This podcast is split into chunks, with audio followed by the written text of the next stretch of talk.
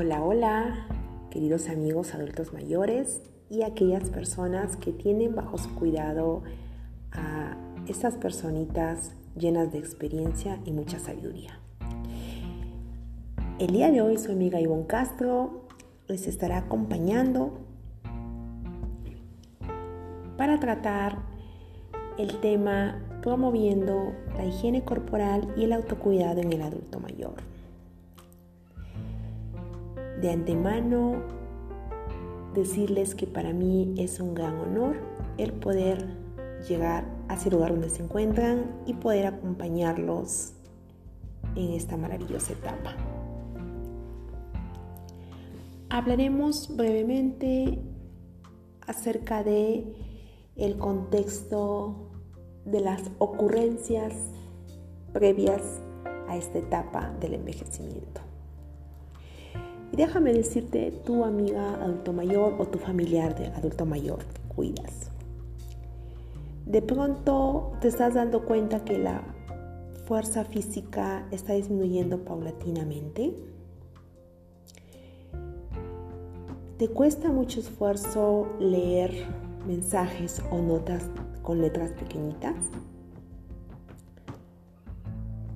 ¿Sientes que tu energía se está agotando sobre todo al realizar mínima actividad física?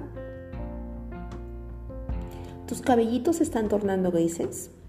Bueno, tranquilos, estamos avanzando a una gran etapa de la cual debemos sentirnos orgullosos. Hablamos del maravilloso proceso del envejecimiento.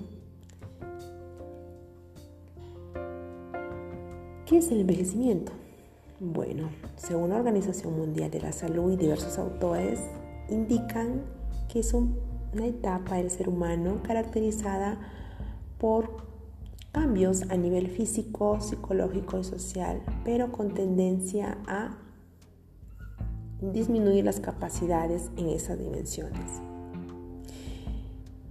Sin embargo, permítanme compartir lo siguiente. El envejecimiento es un proceso absolutamente natural e irreversible porque atraviesa toda persona a través del tiempo. Sin embargo, lo importante de esta etapa que se debe tener en cuenta es lo siguiente. Tu amiga o adulto mayor, presta atención a estas sugerencias. Debes disfrutar el mejor tiempo con tu familia. Mantener tus hábitos y rutinas, por ejemplo, las rutinas de higiene, alimentación, descanso o actividad. Siempre solicitar ayuda cuando necesites realizar alguna acción específica para tu cuidado o para realizar alguna labor en casa o fuera de ella. Si vives solo, busca apoyo en alguna institución cercana a tu comunidad. Recuerda, por ninguna circunstancia debes estar solo. Siempre habrá alguna persona o institución que pueda brindarte su apoyo. Y ahora ya nos vamos a enfocar en el tema específico de la higiene corporal. ¿Qué debes tener en cuenta antes de realizar tu higiene corporal? Pues bien, el primer paso es realizar un correcto lavado de manos. Así evitarás llevar gérmenes a tu cuerpo, a tu piel y a tu organismo en general. Para ello necesitarás eh, algunos materiales, algunos útiles de aseo como tu jabón líquido, un dispensador de agua, toalla personal, lo cual te servirá para tomar bien una ducha o a través de una bañera si lo deseas. Lo importante es disfrutar y relajarte de este momento.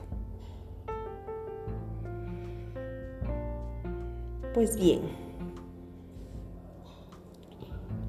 algunos tips importantes que debes tener en cuenta al momento de realizar este íntimo momento de tu higiene corporal.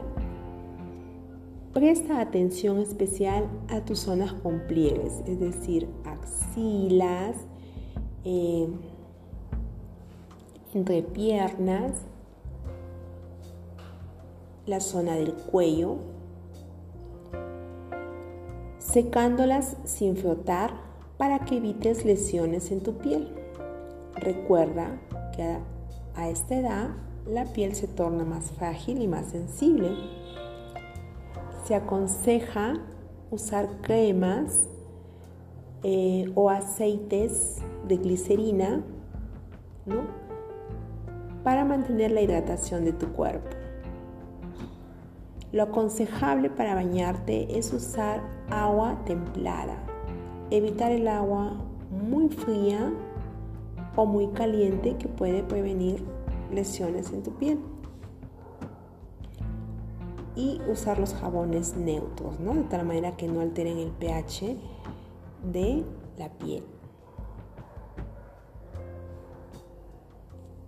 De igual manera, como parte de tu higiene corporal y de tu confort, se aconseja tomar algunos minutos de sol, de preferencia antes de las 10 de la mañana y posterior a las 4 de la tarde es importante evitar largas exposiciones al sol y cuando lo hagas usa un protector solar. De igual forma, es muy importante beber aproximadamente 2 litros de agua para que mantengas una buena hidratación de tu piel.